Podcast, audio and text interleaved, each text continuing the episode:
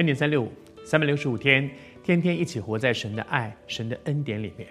活在神的爱里真的很重要，因为神就是爱，而在他的爱里面没有惧怕。这是圣经的话，这是神的应许。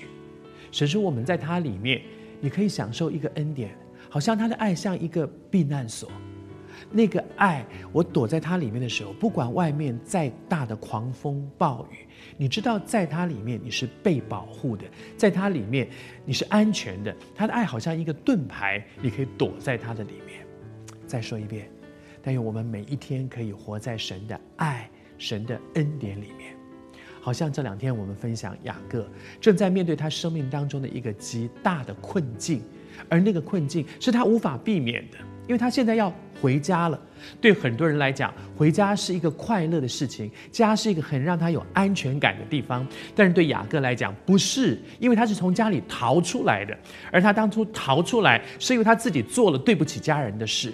他知道，以至于他知道现在回去，家等着他的是什么呢？对很多人来讲，家是甜蜜的家，可是对雅各来讲，家恐怕是让人害怕的家。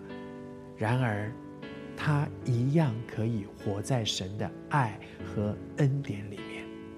当雅各要往回头去看的时候，他必须抓紧紧的面对一件事情，就是跟主说：“主啊，是你叫我回去的。”他说：“耶和华，我我祖先我祖父亚伯拉罕的神，我爸爸以撒的神。”他说：“你曾经对我说，回到本地本族去，你要厚待我。”你知道他必须回过头来抓住神，说：“神呐，在我自己，我真的没办法，因为我我有很多的布局，我有很多的计划，但是我自己知道雅各是一个多聪明的人，他聪明到知道我所有的布局、所有的计划都是无济于事的，因为哥哥，哎呀，这些东西都没有用啊！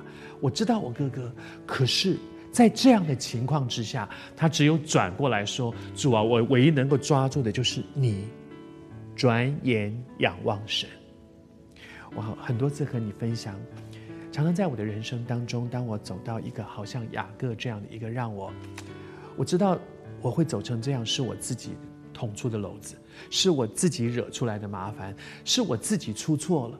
可是我现在已经走成这样了，主啊，我怎么办？主啊，我怎么办？主啊，我怎么办？常常当我回到神的面前，神总是用一首诗歌成为我的帮助。那首诗歌说。当转眼仰望神，当那个当是一个应该。